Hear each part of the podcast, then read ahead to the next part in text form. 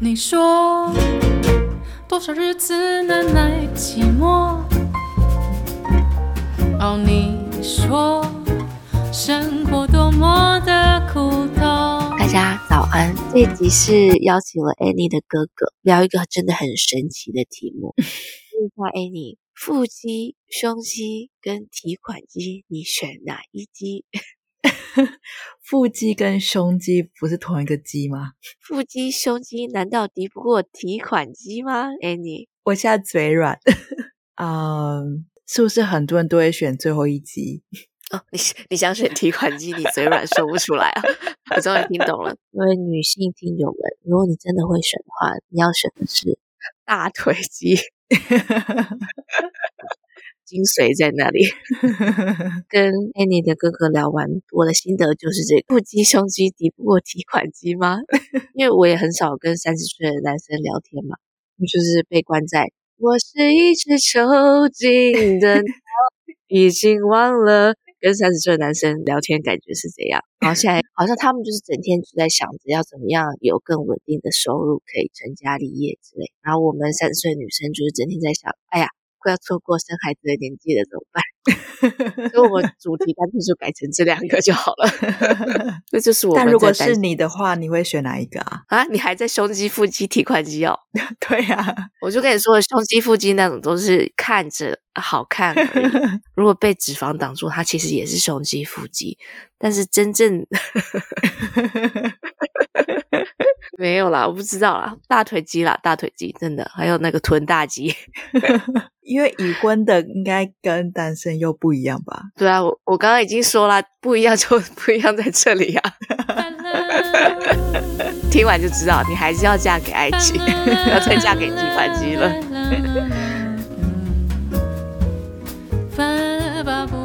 我自己蛮喜欢的嗯啊，在两年前就知道这本书了，我我也是很久以前就知道，但是但是这本书，那但我是更久以的前我知的道。好了， 那个你们选。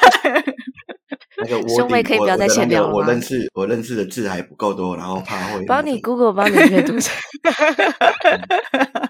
等一下帮你看一下 这有里没有录是音。人生三十研究室，我是雨晴。我是 Annie，今天还是就是躺在床上聊一样，大家不要慌张，像躺在床上聊， 诶这样是不是好像怪怪？因为有男生，好像不能这样做。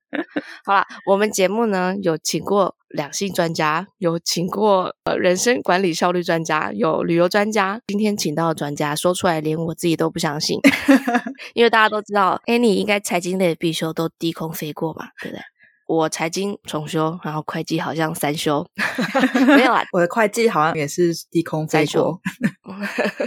今天我们邀请到的是投资理财方面的专家，真的是太神奇了。我这一集能够聊到第几分钟，我都不能确定， 会不会三分钟就已经聊不下去了？很有可能，因为我当时走进财经教室三分钟，我就想离开。理财这件事情，其实每个人都有自己的方法，适合自己的方式也不一样。今天介绍的这个投资理财专家，因为节目都要专家嘛，靠的是技术分析。据闻呢，如果按照他这样一招闯江湖的操作方式呢，是稳赚不赔。 跟怎么可能有这种事情？大家不要听我们乱说啦。我搞笑类节目，搞笑类节目，他赚到呢可以秒辞他那个收入很高的台积电的工作，现在好像就是全职在操作。欢迎今天的来宾是 Annie 的哥哥 Curry 哥，Curry 哥。哎哎，你还有 Green，还有听众们，大家 好，Curry。其实你就是赚到手软，然后秒辞台积电嘛，对不对？ Annie 跟 Queen 把我捧太高了，我不能称为是专家了。等一下， 哥哥你要重讲，他是雨 晴。啊，哦哦，不用，没关系， Queen 因为这刚好就指出我人生当中的困扰 Queen 啊，是这样子的，因为我对的啊名字叫雨晴，然后英文雨晴拼音就是台湾的拼音就会拼成 C H I N，但我总不能走到这个世界告诉大家我的名字叫做下 巴，因为 C H I N 就是下巴。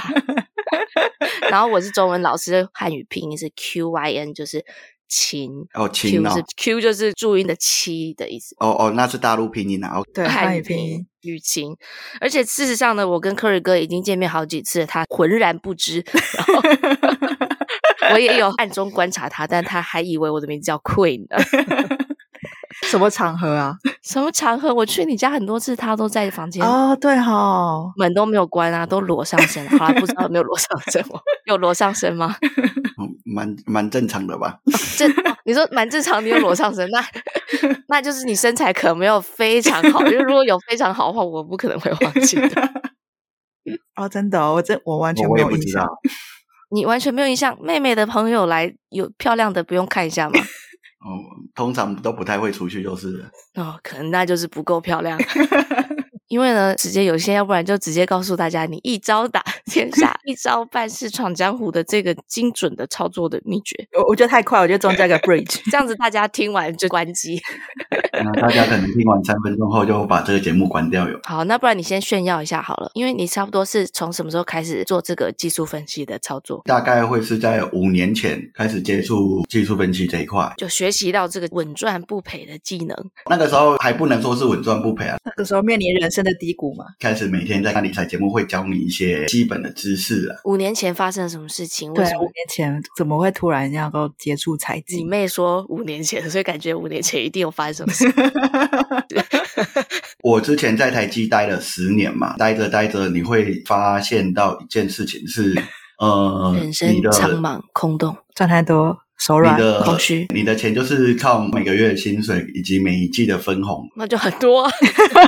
你会觉得你户头的钱放在那边会感觉很奇怪啦，就是、啊 我懂了，现在现金太多了，放在那边也不知道干嘛，那只好学一下。你的钱没有做一个灵活的运用啦。一潭死水，没有把它极大化。一开始想要理财的时候，你就已经在学技术分析。最开始接触金融商品是透过我妈妈，在家里无意间看到我妈妈基金的对 账单，无意间，嗯感觉好像电视剧。嗯，然后我觉得哎就好像还不妈妈错，怎么那开赚这始么就多是买一些基金嘛，用定期定额的方式买一些基金。后面当然会发现说，哎，可能我挑选的基金是一个稳定性的，当然每一季或每一年投资报酬会比较偏低一点，差不多多少？大概会是五趴到十趴左右，这还蛮合理的啊、就是如果是嗯基金，因为不懂嘛，就是定期定额稳定的丢就好了。那后来心脏怎么会开始慢慢变大颗的？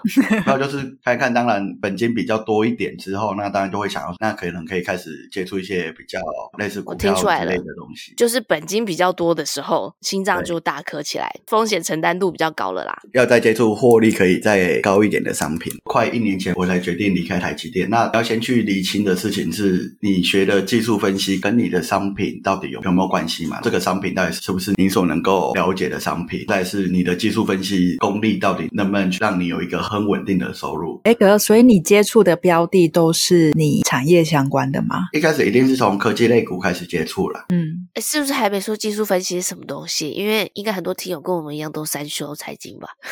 哦技术分析就是大家把软体打开来，第一面就是看到很多 K 棒嘛看到很多什么，K 棒就是一根红绿红绿的棒子。股票走势的意思。哎，对，技术分析就是借有一些技术指标去分析说当前到底是什么样的走势。嗯，投资分为两个价值取向，一个是刚刚你提到的技术分析，另外配的人就是价值投资。价值投资不会去看技术的分析线，什么去研究走势股市，他是就觉得这个公司值不值得长期投资。巴菲特他就是属于价值投资，蛮多像我们这种小资族也是走这种价值投资。你未来觉得可以跟他一起赚钱的企业，巴菲特他是做价值投资没错，那他选的标的物是当这间好公司的市值低于它应该有的价值的时候，他才会做一个入手的动作。他买的股票会是在一个盘整区或者是在一个下跌区。那他买的下跌区的理由就是，当这只股票的价格跌超过一定的水准的时候，他就会选择去购入。他买的标的也是他所熟悉的产业，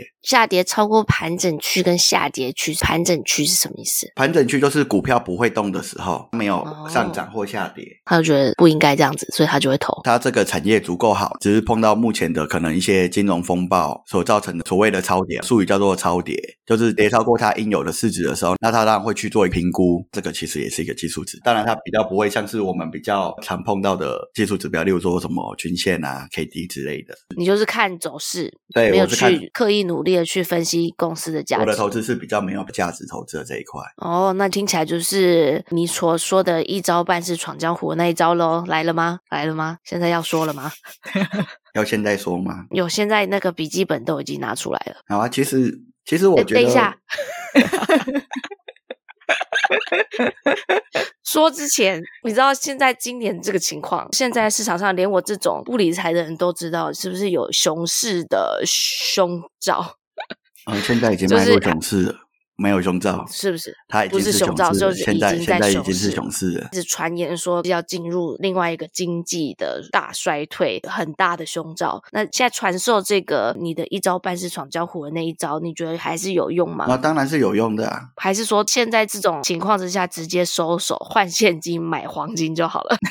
在所谓的熊市里面，并不是说市面上所有产业通通都一片倒嘛。还是会有一些产业是起来的。对，例如说最近有在看台股的话，应该可以发现说，之前台股跌的密密麻麻的时候，防疫股或者是所谓的旅游股有开始慢慢的在起头，还是可以危机入市一下？对啊，所以说我要分享的这一招其实很简单，哦，也要是来了，要来了也是所有人都会用的。哦！所以说出来，大家会已经知道了，是不是？只有我们两个不知道是不是？这技术指标就是均线，均线，好吧，我真的不知道。 均线很简单的意义就是每一档股票它都有每天的价格，均线其实就是把它每天价格平均起来所连成的一条线，月线吗？还是日对，线？月线呐、周线呐、双周线呐、嗯，这些嗯的。就这些都是均线。这些都是均线。我所推荐给大家的是用三条均线来去衡量你手头上的理财工具到底适不适合持有。手上你的的标的股票嘛，股票啊，例如说基金啊，我们用于股票就是会用一个五日线、十日线跟二十日线，也就是所谓的周线、双周线还有月线的概念。要用到的东西就是一个多头排列以及空头排列的概念。这个算是一招吗？我感觉已经很难了。好，你 继续。然后它就是它就是一招 啊，因为因为因为你刚刚说的的多头排列跟空头排列，我已经想下线了。 OK 多头就是你知道，老师上到第三句的 时候，多头排列，多头排列它的用法其实很简单，就是当你的五日线在你的十日线之上，十日线又在你的二十日线之上，嗯，那这个就是这个就是一个多头排列。五日线在十日线之上，十日线在二十日上，就是多头排列，就是说蒸蒸日上的意思，嗯，成长幅度够大。对，等于是说长期的人是看好这张股票，中长期的人也是看好这张股票，那短期的人也看好这张股票，是不是就代表着说这张股票会一直在往上走的一个概念？当做一个简单的判断了。多头排列的时候就是可以买的意思。对，投资理财有风险， 什么？谨慎理财，信用至上。多头排列就是等于我看多这张股票嘛，那空头排列是不是就是我看空这张股票？就是大家都看衰，对，就是二十日线比十日线还要低，十日线比五日线还要低。哎，你刚刚讲反了，是啊我再的说一次我的十日，我的十我的十日是比我的二十日低，我的五日是比我的十日低。刚刚就是这意思， 老师不要算我错好不好？ 越来大家越看谁就对了，对，到这个程度的时候就可以收了，没有，不是不是，是不要去选择，哦、不要不要选这个，对，不要去。选这个标的。哦，所以不是要卖掉的意思。没有，不是卖掉，不会是在你的多头变成空头的时候才卖掉啊，那什么时候要卖掉？还没空头的时候就要卖掉，对啊。那你知道什么时候要卖掉吗？这一块的话，会是用一个就要呃你付的钱给你来学习一下更深的技巧。会比较难一点啦、啊因为所谓的停利技巧是每个投资人都是在乎的事情嘛。大家都说会买的是徒弟，会卖的是师傅啊。如果大家想要知道这个关键的话，就是可以来当你的学生这样。其实是可以去看很多的财经视频，都有教大家一些盈利的观念。那我给理财小白的概念，其实是你投资进去，你觉得你一档股票大概赚个十趴、二十趴，就大概是一个简单的获利目标。哦，对就是说你自己想赚到多少，你赚到那个目标你就收手。对，你刚刚说会买的是徒弟，会卖的是师傅，然后推荐的一些理财的节目是哪一些？我蛮推荐大家可以去看一个 YouTube，他叫老王，他的频道叫什么？因为你查老王可能查要查三年才查到哪一个。大家可以去搜寻 YouTube 上面有一个叫老王爱说笑的，哦，他说的是笑话，但是实际上是可以赚钱的笑话。很轻松，他会用一个很轻松、很轻松的、很轻松的方式，让你可以很清楚的明白现在国际市场是怎么样，台股的状况是怎么样，很轻松的方式，很轻松的方式，然后听起来真的很轻松哦。 对，会会是一个很轻松、很轻松、浅显易懂的方式，给大家一个观念，就是卖出的观念哦哦，我知道，我这边给你一个观念，就是投资的观念呐、哦我知道这一句，理财专家都会说，我这边给大家一个观念。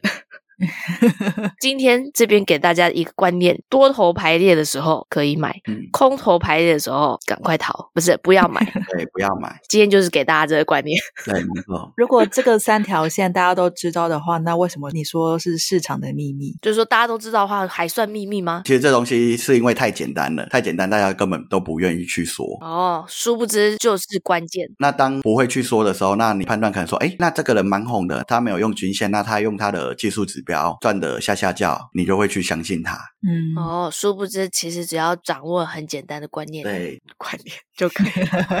其实就只要诶等用一下这个最简单的东西就好了。我刚刚说说之前让你先炫耀一下，可是你好像没有炫耀一下，需要跟大家炫耀一下，这样子我们就会相信你的这个观 念，就是类似说你过去平均的投资报酬率是不是高到吓人？，不能说投资报酬率高到吓人啊，但是的确是我靠理财这一块，我的平均的月收入是高于我的前公司台积电的哦，差不多高多少？问啊都追问， 大概有多到两倍左右啦。哦，所以才可以毅然决然辞职。啊、为什么会说用多空头排列、用均线这个概念，它是一个可以快速稳定获利的一个技术指标？因为很简单，有一个概念是这样的， 就是好，有一个重要概念来了，就是在这边给大家一个概念，均线的均线的方向就是代表着市场的方向，再说一次。均线的方向就是代表着市场的方向。哦，对，当市场上的人都看好它的时候，那你是不是就是进去加入市场，顺着市场做就好了？对，因为你是什么咖，就是跟别人做就对了，跟着做，就是跟着猪飞，哦不要反其道而行。对，顺势而做啦。虽然说辞职以后，呃，薪水比以前双级跳， 双级跳这是是有这个词吧？ 三但是原本的工作肯定在一个大公司里面还是很稳定，你自己出来投资还是会压力稍微大一点吧？有没有觉得压力变很大？因为你知道吗？其实这个世界上压力太大的精神异常，很多都是因为一夕之间投资失利。嗯如果是对全职的投资的话，感觉就是压力很大的工作、欸。压力可能我相信是相对于其他人会比较小一点。那因为我在这几年的磨练当中去参与市场，而且我是很有纪律的去操作所有的投资。很有纪律是什么意思？没有豪赌这样子。纪律当然就是透过一个固定资金分配，的理财的原则吧。你的进出场都是依照你的每一次的投资呃计划以及你的策略来去执行的。嗯，你有一套你的技术指标，变成一套你的交易系统。当你的这些交易系统都稳定了之后，那当然你要做的事情很简单，就是去计划你的交易。有计划的话，就不会让自己随心所欲，就不会让自己压力大，一切还是在掌控之中。你每次只要把你的进场点设定好、出场点设定好，以及你的停损点设定好，哦稳定的执行就好了。嗯，哦，就是不会输到脱就是裤。计划里面你就会有一个你停损系统以及你的资金分配啊。 先审查一下自己输输到多少，之后会开始精神异常，那你就在那个地方设一个停损点，也不要太贪心，设定好多少 ROI 投资报酬率差不多达到了就可以卖了，不要贪心，这样子是不是？嗯，没错啊。嗯，那也真的是蛮有纪律诶，纪律两个字真的用的好，因为像我就是属 于， 哎呦。再赚，那就再等一下啊，这样子。其实我在 修学校修课的时候，财务管理之财类务的管理，期末考打开考卷的那一刻，我其实就已经在想，那我就嫁一个会理财的男人就好了。 我还没开始写哦，我开我一打开 的时候，我就已经这样想了。那时候什么女权啊、女性独立什么都先放在抽屉里面。 我看到那些数字，我就已经这样子想了，就整个放弃尊严的在学习财务管理。Anyway，说到要聊这一集的时候，我也会觉得有哎，人生三十研究室，我研究了一下，超过三十岁能够毁你人生的，就是一嫁错人，来就是嗯 嫁错结人结错人很恐怖嘛。这是然后第二个嗯就是投资失利，这两件事情很容易让人一夕之间崩盘。三十以后精神异常，市场就会谣传一些什么稳赚不赔啊这种神话，嗯，但是我觉得这种神话反而会很容易让人失去理智。嗯对，所以刚刚 Curry 哥说的那种纪律跟哲学，我觉得反而才是理财当中要学习的吧，丢不丢？没错啊，我推荐两本书给那个理节财目小的白听众，因为刚好这本书博客来有那个套书优惠，你说博客来有什 么？有那个 优惠，刚好它有套书，刚好它有套书就优是惠。两两本有特价，你在股票上面呼风唤雨的人，你在意博客来一本书有二十块优惠，没有，我是说推荐好啦给哦我推听众啊。 好，来，有一本书叫做《纪律的交易者》，另外一本叫做《赚钱再自然不过哦，纪律的，交易者》这一本很有名诶、欸我之前有读过，那你有学会什么事情吗？ 我什么都没有学会。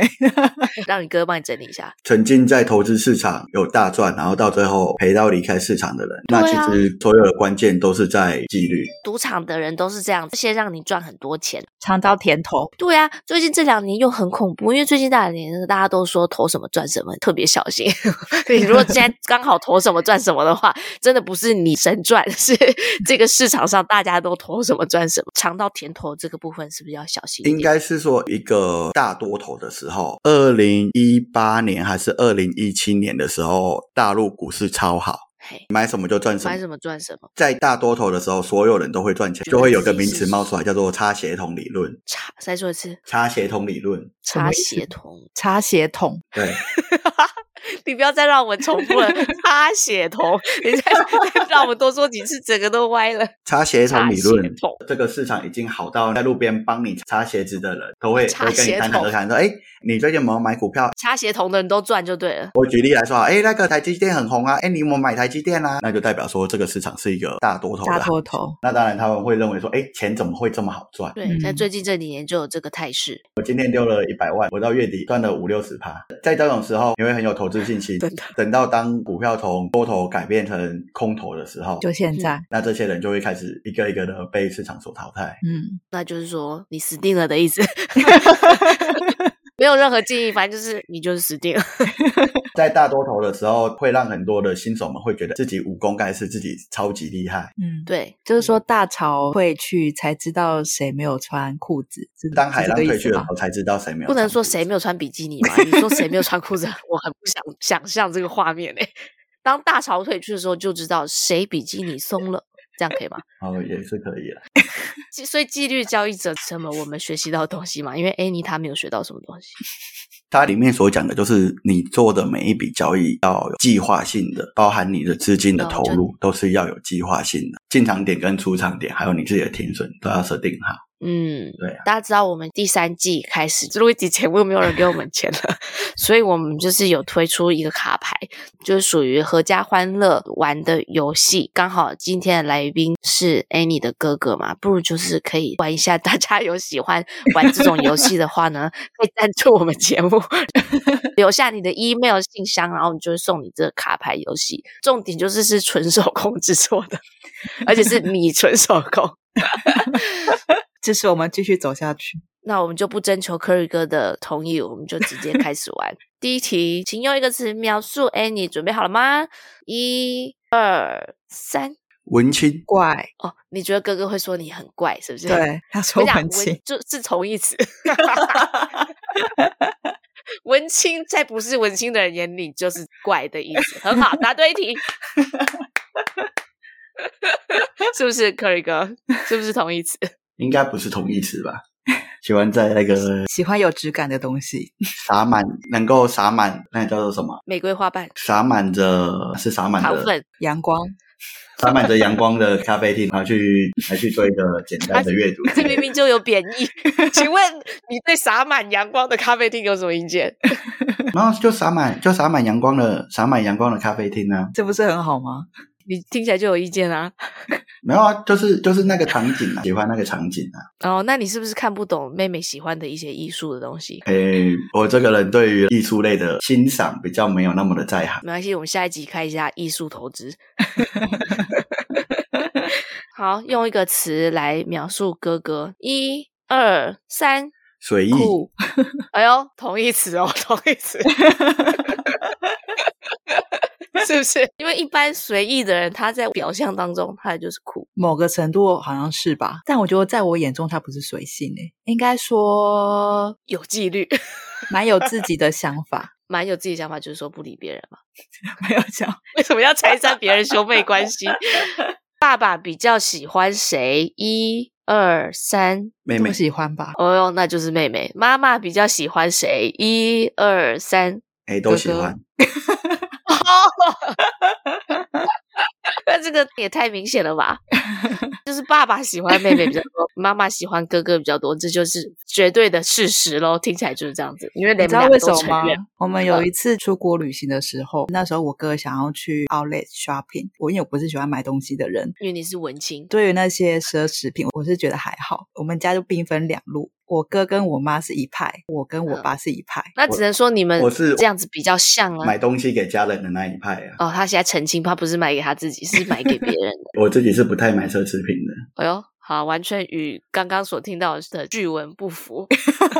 请问妈妈喜欢哥哥的现任女友吗？一二三，喜欢不知压道力，好科瑞哥说什么？喜欢啊，哦，他只是说喜欢。小姑说不在，是那回锅的那一位吗？嗯对，什么回锅跟初恋复合？哎，是初恋吗？不是，不是反正就是跟旧爱复合，还是我们来最后结尾的时候以这个来作为今天聊投资理财的一个完美的结尾，就是 说，千千万万的听众除了在投资以外，应该也有在想如何可以跟旧爱复合， 谈感情面的话，大家可以去看老高老高在这礼拜的影片。是老王的朋友吗？老高与小猪吗？ 小莫啊，对不 起，终于知道我为什么喜欢小莫，他就是在讲说男生是很直观的，那女生是很感性的。男孩子做事情其实他只有用部分的脑袋在思考，然后女生是用整个脑袋在思。没有，他这样子说完全是因为他不理解女生在想什么，好不 好？所以他就觉得女生多想了一点，这跟回到旧爱有什么关系吗？其实要怎么可长可久，除了感情要好以外，其实资金的分配这一块，哎，这就是理财哦。就是在金钱规划上，两个人对啊要有一致的想法，两个人要结婚，那筹备的是什么？结婚基金。生小孩要准备什么？啊，小孩基金。那要买房又要准备买房基金。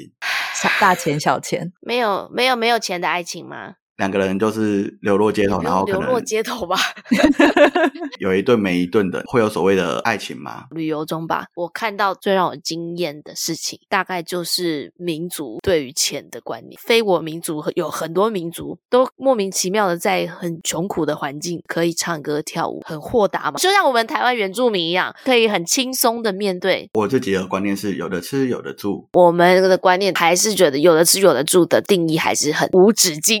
两个人都做一份基础的工作，其实就有的吃有的住了嘛。华人还是会一直无止境的追求更好的生活品质，因为没办法做到而感到。忧虑让自己不够那么开心。从外面看，他们别的民族好像有很多人可以生活在在我们眼中看起甚至是很穷困的环境，可是他们却可以很笑笑闹闹，就生活在他的那个我们觉得好像可以更努力的环境里面。就是嗯说，他们不会把所有的时间都花在追求更好的物质生活，华人从小就被灌输的观念就是，你要那个稳定认真工作啊，你要努力赚钱啊。台湾的环境，房价、物价特别高嘛，给的薪水又不是那么薪水没有涨，对，薪水没有涨，物价、房价一直涨。诶，这让我想起一本书，叫做《赚钱也赚幸福》。他是一个教授，然后提到说，很务实的态度去达到他生活当中他认为是满足的状态。但同时间，他也提醒读者说，这个世界有很多事情是值得你追求的，可以把一部分的时间去投注在理财，但是你还有很多的时间是可以去追求你所喜欢的事情。在台湾的路上，大部分的人还是比较眉头紧锁的吧，比较严谨。美国我的第一个感觉就是大家都是比较友善，但我最近又去了加拿大温哥华，大开我的眼界。我想说，有谁还会比美国人更幽默、更友善吗？结果就是加拿大人。 这趟去加拿大，我觉得加拿大真的颠覆我的感官。为什颠么？覆我的刻板印象， 因为我就整个以为加拿大就是美国，嗯，呃，但是加拿大很 foreign，很异国风情，而且加拿大的嗯人都很好玩。嗯美国人我觉得很幽默，嗯嗯，很友善，可是加拿大人是好玩。我我们就往北开嘛，然后就真的很无聊，就往嗯外看。以下这一段我觉得不太算是调情，但是有这个意味在， 就是我就往那个车外看，嗯 有一台车就从我车窗经过。嗯他追到我的车子旁边的时候，他就把他的脸贴近那个车窗，然后嗯做一个鬼脸，很像是金凯瑞会做出来的动作。 他把他的脸贴在门窗上面，嗯我就觉得很好笑。那我当然就是要继续锁定他嘛，看他会不会在做什么别的事情。结果他又开车开上来，他就这样连续开过来六次至 少，每次来都有做一个鬼脸。刚过加拿大还是嗯靠近加拿大，嗯，当时就已经对加拿大之旅产生一个很好的印象。这样我子觉得好加拿印大人 象不会因为很好笑啊，嗯觉得说他当然不会比美国人更好笑吧。结果真的，我每次遇到一个只要有嗯互动的人，嗯他们真的很好笑。还是你被闷坏了？没有没有，美国人在路上他会跟你微笑。嗯嗯，说一些友善的 comment，像我要坐那个船，就不相信那个开船的人，我就心里 murmur 了一下，他看出来，嗯，我下次再坐那个船的时候，他就说：“现在相信我是认真的开船的人了吗？”我就跟他说了一下话，我转头嗯他就吓我，他就这样不这样子吓我一 下，就一直说他假装他是坏人这样子，还有好多这样子的所以加拿大对人还人蛮调皮的，就是了，调皮。诶，你说的好，调皮对。是吧？怎么会有这么多 心情？路上还有很多人好像走着走着就要跳起舞来的感觉，就是一个民族性，我觉得。他们社会福利蛮好的，那当然他们面对生活活上的压力，或者是相对于台湾没有那么大压力的一个状况。生活逼迫着我要结束这个话题。今天非常感谢我哥特别拨时间参加我们 的呃节目，如果不是参加我们节目的话，现在早就进出两百万了， 对， 整个损失了进出场的时机两百万，是不是这样子？Curry 哥，你刚刚讲的是没错的，对我已经蛮多单的，没错。那我也 快走，你快点不要放过那些。然后，因为钱真的是要好好的规划，很建议大家可以从一些金融商品去让自己的存款开始变多。当你的钱跟存款变多的时候，你面对生活的压力没有那么大的时候，其实你才有办法开始享受你的人生。每天从早忙到晚，然后到最到最后是小孩子不认识你，或者是说等身边很亲密的人离开了之后，你才后悔说，哎，我那个时候为什么要疯狂工作？为什么不多一点点时间来来去陪伴家人？在一部那个金凯瑞所演的电影《神奇的遥控器》还是什么神的遥控器之类，我觉得那对，个它快转是的它是那可以个让你的时间快转或倒转。哎，是不是叫《命运好好玩》？哎，对对对对对，演员是 Adam Sander，没错，这其实也是我离开台积电一个最大的原因。空出自己的双手做更多的事情。单靠稳定的薪水，没有办法把你的时间释放出来，也没有办法更快的累积财只富。似曾相识，是柔情蜜意，早已泄露痕迹。哎，你第一次跟哥哥在节目上聊天，感觉如何？是不是有点很想吵架？ 我跟我哥聊天都很想吵架。是不是男生跟女生的想法其实还是差蛮多的？哦，你说我们最后就在吵金钱观吗？对，但我觉得聊完，我觉得我最大的感想应该就是以两个字结尾：哎呦，好期待那个啊，自律。就是有纪律的去投资吗？自由运用自己的金钱，我觉得跟自律这是有紧密的关系耶。 我好像做什么事情都还蛮没有计划的。因为我也是，我有计划，但是没有像他那么自律，都都会有一些意外的消费。哦，哎，可是前五分钟你刚刚是说你不喜欢买东西耶，要不要重录？哦，但是会有意外的消费啊，比如说有什么东西极度便宜，脑波就会哦很就是弱，就是突然打很多折这样子，比方说对博客还什么套数，是不是？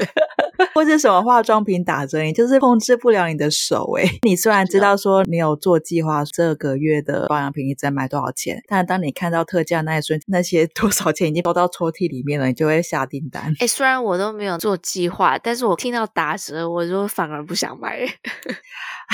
因为打折的意思就是哦，他又要骗我了，没有，是真的打折。香蕉又要推出一些方案来骗我的钱了。如果看到打折的东西我买，这应该就是我原本根本不会买的东西。没有，我跟你说，平常很贵的东西，比如说周年庆的时候，你不趁那个时候买，你趁什么时候买？美国这边不是有那个什么 Black Friday 吗？感恩节前面的那个大促销，啊我跟你讲，那个整个全部都是诈 骗，因为他们有把价钱先提高，然后到 Black Friday 的时候再整个大降价，这真是所以你会人觉得性哎、涨很多。大概九成九那些你 Black Friday 买的东西原本都不会买啊！我自己告诉自己，我只要掌握这个原则，就是打折的东西都是你多买的东西。 所以我掌握这个原则，我几乎什么东西都买在贵点、高点。 我很少买一些我觉得不需要的东西，我自己觉得啦。这就很棒啦。我跟你哥聊完，或者是跟任何男生聊完，诶，刚刚不是说没有机会，就是很少有机会啦。跟这个年纪的男生聊完，都会有一点同情我老公了。所以我老公其实不应该限制我跟别人交往， 因为我只要跟这个年纪的人来往的话，他们都会说：“哇，你老公那工作压力一定很大哦，怎么说？嗯，理财很辛苦啊。”因为只要跟我交谈，就会发现我是理财小小小白，诶，不是小白，白到就是纯净无瑕。白到就是洁白无瑕的那种，纯净无添加。他我嗯大学还没毕业就认识他嘞，他那时候已经大我九岁，研究所毕业论文发表的那一个礼拜我就嫁给他了。我之前听过一个 podcast 叫做嗯《人生不难 Life Lab》，只有十六集的一个理财节目，有一集就是在讲夫妻之间的财务。他讲的最重要的一句话呢，就是人生最重要的财务决定就是婚姻。你已经做了人生最重要的财务决定了。不是这样子的， 你不要这样，你不没有要我跟你误导说跟我跟你讲，我现在跟我听友的关系很好，没有，我跟你说，这不管是男生女生都是，怎么说？真的啊，跟谁结婚会决定你们夫妻俩未来可筹措资金的大小。比如说税务上节税，离婚的话， 男方通常会需要负担那个赡养费嘛，所以不管怎么样，就是最重要的财务决定就是婚姻这件事。我跟我的听友现在还有很紧密的关系，因为我已经没有合约了嘛，就是没有钱了。平常都是很软烂， 就是要说放弃边缘站。偶尔会看到听众留言，都会让我直接打鸡血，然后就开始工作，因为就只有那几位， 我现在关系很紧密，我一定要站好我的马步。我跟你哥在吵说有没有没有钱的爱情嘛，对不对？嗯嗯所以我就认真的找资料，想说我一定要找到那种收入根本对于两个人的婚姻感情根本就没有关系的那种研究，然后就努力嗯努力、嗯努力努力努力，我真的找不到。然后我就找有一个一二年到一六年马里兰大学的研究，它就有一个图表，就有分 lower income，还有 working class、middle class 工作阶级、中产阶级、upper 上流阶级，让他们去评断自己婚姻的快乐指数。嗯，果然是 lower class 是五十三，工作阶级是五十七，然后嗯中产六十七，上流是七十 percent，觉得自嗯己的婚姻是 happy，、因为越有资源的话，你就越有办法去透过度假或者是各种娱乐的方式去改善两个人的关系。对， However，我觉得五十七跟五十三没有差很多，五十七跟六十七也还好，六十七跟七十也还好。而且 correlation is not causation，you know，相关性不代表是有因果关系，也许是刚好比较有钱的人，他们也刚好比较理解夫妻沟通的方式。而且研究完这么多跟收入跟爱情相关的研究之后，他说，其实跟对的对象结婚，可以很正面的对职涯跟工作收入上面的成功有很大正面影响。没错，不管有钱的没钱的，只要是对的人，他能够帮助你的枝涯很多。 所以在这个年纪的男生，你不要再觉得自己要赚好多钱，然后等到自己五十岁的时候再选那一位二十三岁的，因为二十三岁你要想想看，嫁给你的他确定是嫁给你爱情吗？还是嫁给你的收入？因为如果你在收入还不稳定的时候，选了一个对的人帮助你的职业发展，就可以很确定他是毅然决然的选择你。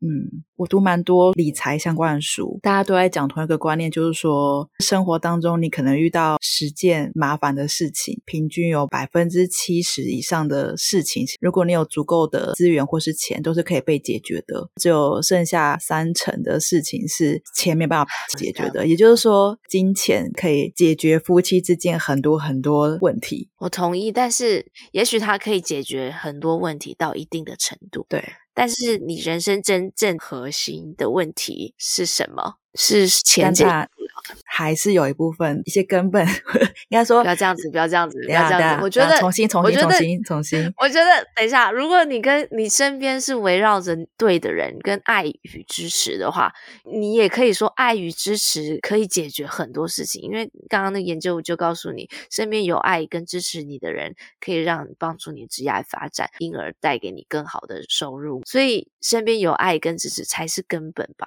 当然，我觉得人是没有办法独立生活在这个世界上。我身边有人支持你，当然是最好的、啊。为什么不能？我追求爱情，我也追求面包。可以啊。当然也有一些研究有不同的结果，但是，一九九六年到二零一三年的一个收入的调查，他要来看说金钱对于婚姻或是同居男女的关系成不成功的研究，发现财富对关系的品质确实有蛮显著的影响，就是收入更高、更平等，他们分开的几率更低。嗯，对我有看然后到这个有研最究显著的影响的是，男人 是否可以承担家计，其实是更显著的影响。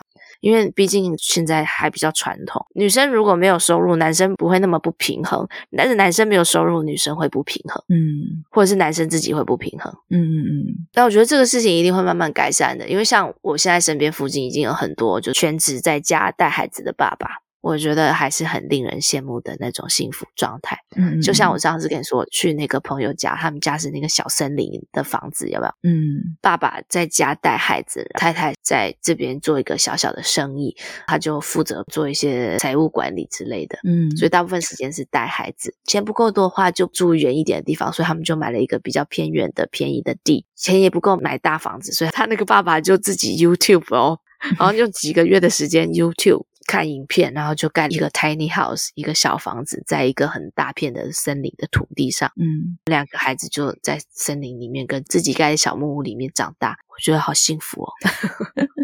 不关男女的事啊，太太是赚比较多的那一方，那当然由太太去支撑整个家业是比较有效率的。对，但是刚刚的研究是说，现在这个社会还是蛮传统的。如果是男性比较不是负担家计的那一方的话，比较容易有争端吧。然后你说男生赚的钱比女生少，女生会不平衡。男生也自己也会不平衡啊。我没有写下来，但是有很多研究，呃，如果女生的收入突然增加很多的话，对婚姻是一个蛮大的变数。嗯，双方沟通要蛮坦诚的，能够接受理解。传统性别角色的心理在作祟。但是你刚刚说到坦诚，我刚好看到信用卡公司的研究说，有三成的人认为在金钱上面的 cheating 欺骗 infidelity 是什么？在金钱上面的欺骗或者是不忠诚，比在真的身体上面的 cheating 的不忠诚还要更严重。有一些人会背地里面偷刷一笔，偷买一个什么打折的东西。我没有在说谁，你说这就个是比出轨还严重？有三成的人这么觉得。哦，那就是占比较少数。对，背地里面花钱，其实对婚姻算是一个蛮主要的伤害。嗯 Money issues are responsible for twenty two percent of the all divorces，就所有的离婚的原因里面，因为金钱而分开的，算是第三大的离婚原因。我有看到一个统计是离婚的导火线，有关金钱的是占百分之五十到八成，这么多，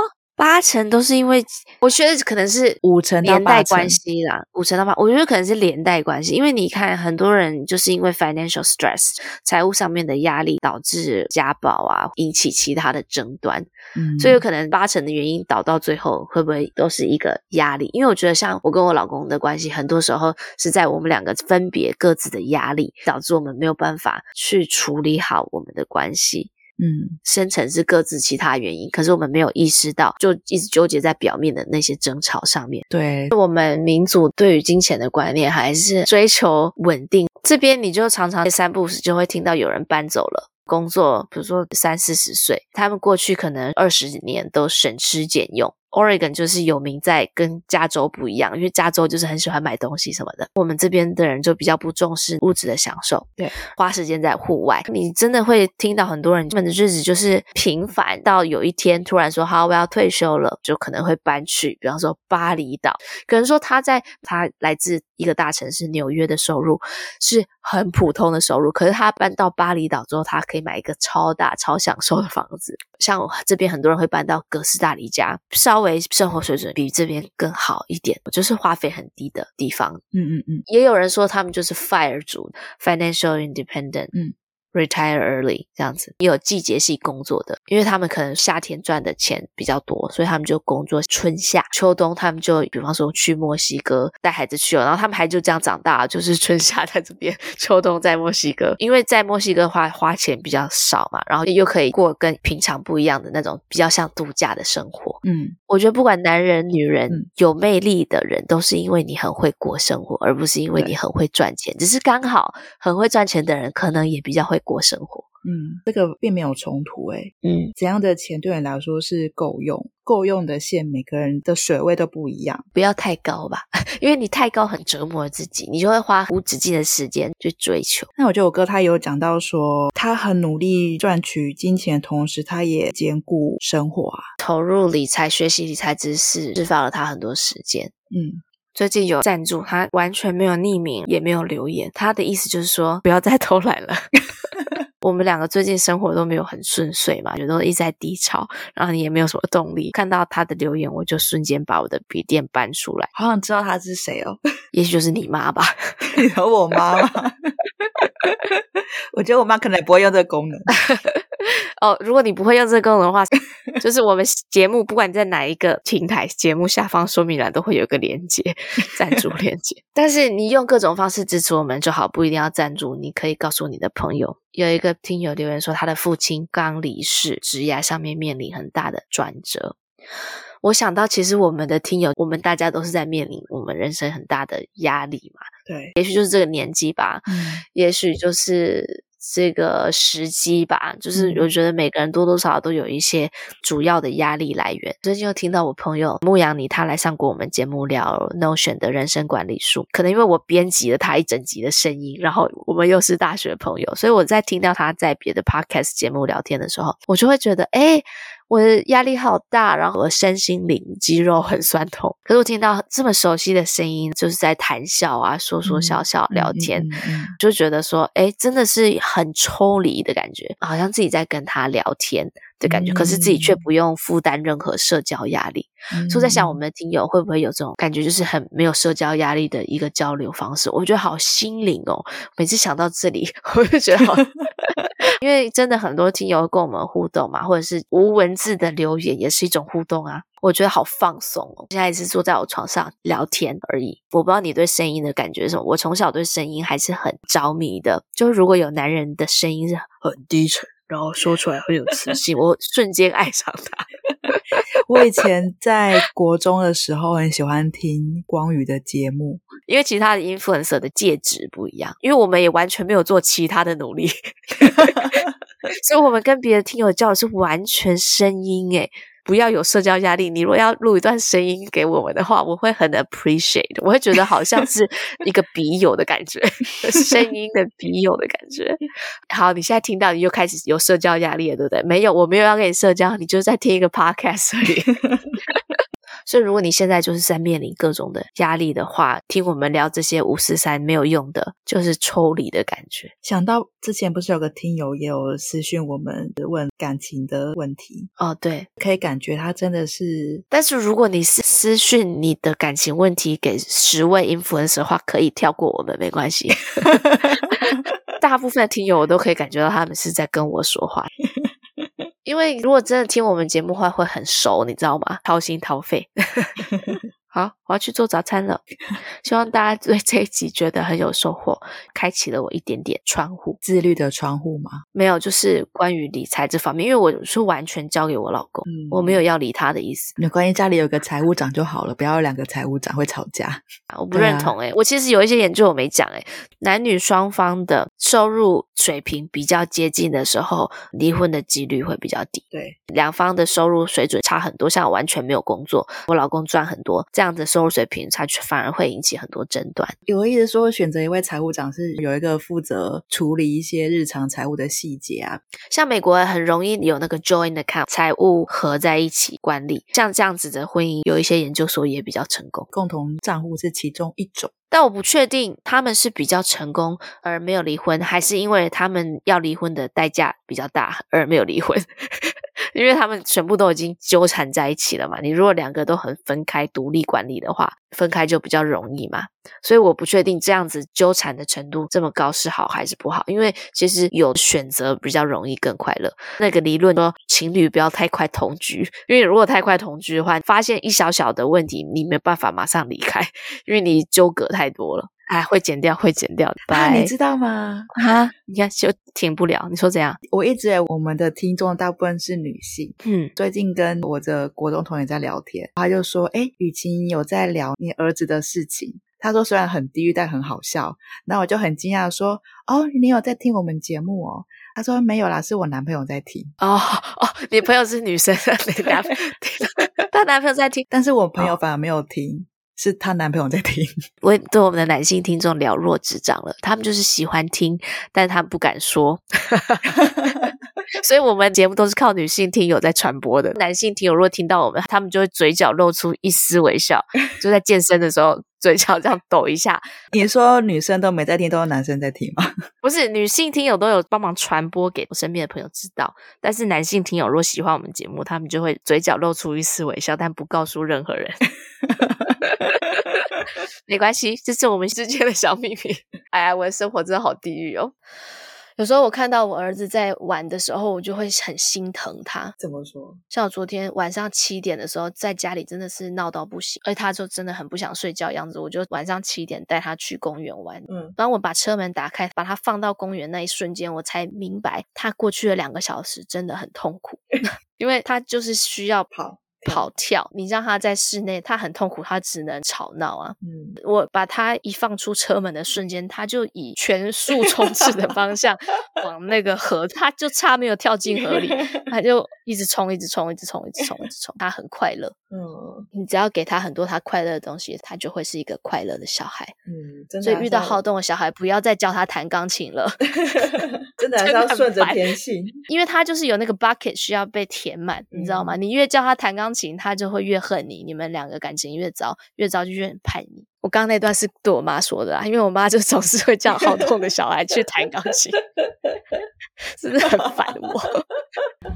拜。拜我说，看那玫瑰片片飘落。哦，我问，如何能化解苦闷？月光，它缓缓洒落静谧清澈的湖面，是轻轻微风，是阵阵涟漪，到底该说什么？